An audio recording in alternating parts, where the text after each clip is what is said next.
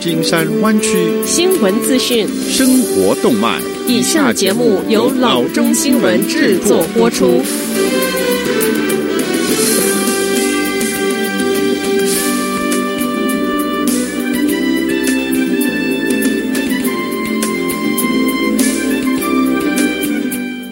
各位听众，大家好，欢迎来到老中广播电台的节目，我是君君。我们首先来关注今天的旧金山湾区地方消息。The Verge 报道，周末一位湾区的车主在五八零号洲际公路上驾驶一辆全新的 Tesla Model Y 行驶之时，车的全玻璃车顶突然脱落。这件事情发生在周日，就仅几个小时之前，一家人刚刚驾驶了这一辆全新的车子离开 Dublin 的 Tesla 经销商场地。报道称，事发之时，Nathaniel Chen 正和父母坐在车上。Nathaniel 在 Twitter 上发布了一段视频展示这辆全新的 Tesla Model Y 居然可以变成敞篷车。Model Y 二零一九三月首次亮相，它配备玻璃材质的车顶，延伸到整个车辆的长度。Nathaniel 在一封电子邮件中告诉 The Verge，他以为车窗是开着的，但半分钟之后，整个玻璃的车顶居然随风飞走了。事件中没有人受伤，他和他的家人通知 California Highway Patrol，告知车顶脱落可能会造成道路上的危害。然后一家人。开车回到经销商那儿，特斯拉服务代表告诉他们，要么车顶密封有问题，要么就是他们忘了把车顶完全封住。特斯拉的确有一款车顶是可以打开的跑车，但是 Model Y 的车顶可不是这样设计的。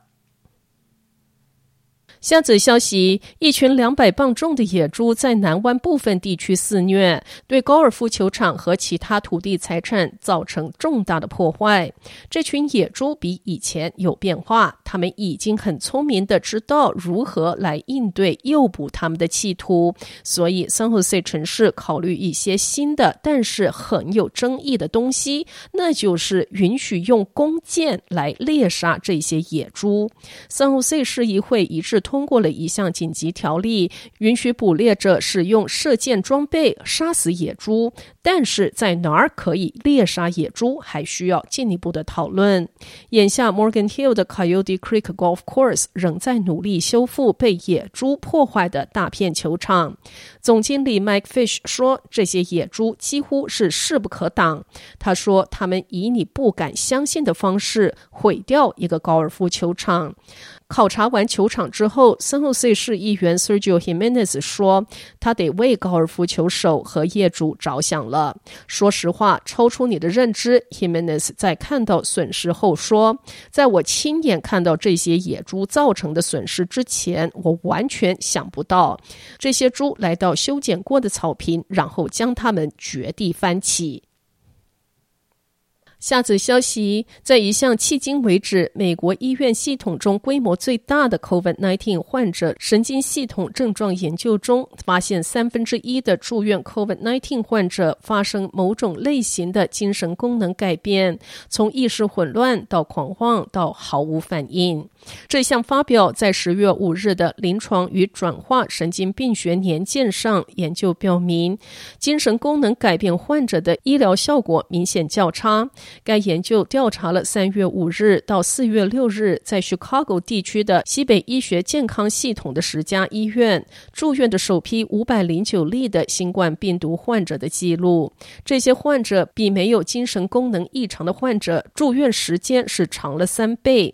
该研究的资深作者、西北医学体系的神经感染性疾病和全球神经病学负责人 Koronik 医生说，出院之后，只有百分之三十二的精神功能受影响患者能够处理日常的生活，例如做饭和支付账单。相形之下，精神功能没有异常的患者中有百分之八十九能够在没有帮助的情况下进入此类的日常活动。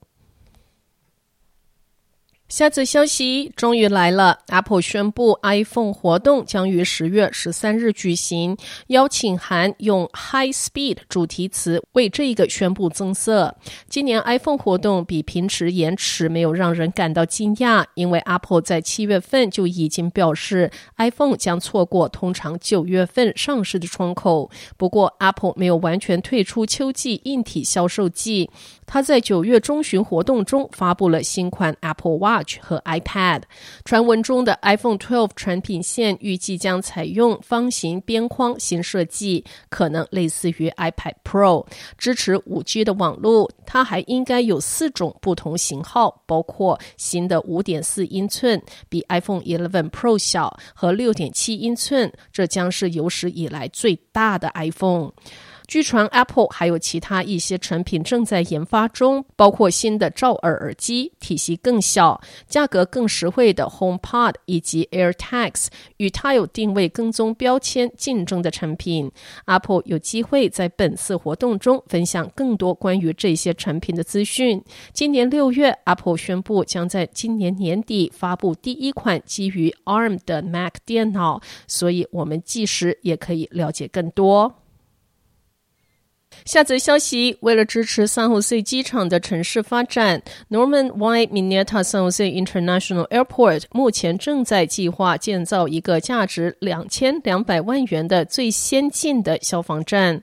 Fire Station 20已在机场运行大约六十年，因此它将被一座新建筑取代，并使用新设备和新技术。它还将服务范围扩展到市区和市区走廊公路。市长 Sam Licardo 都表示，随着城市核心密度加大，这个消防站对于保障数千名新居民和员工的安全是至关重要的。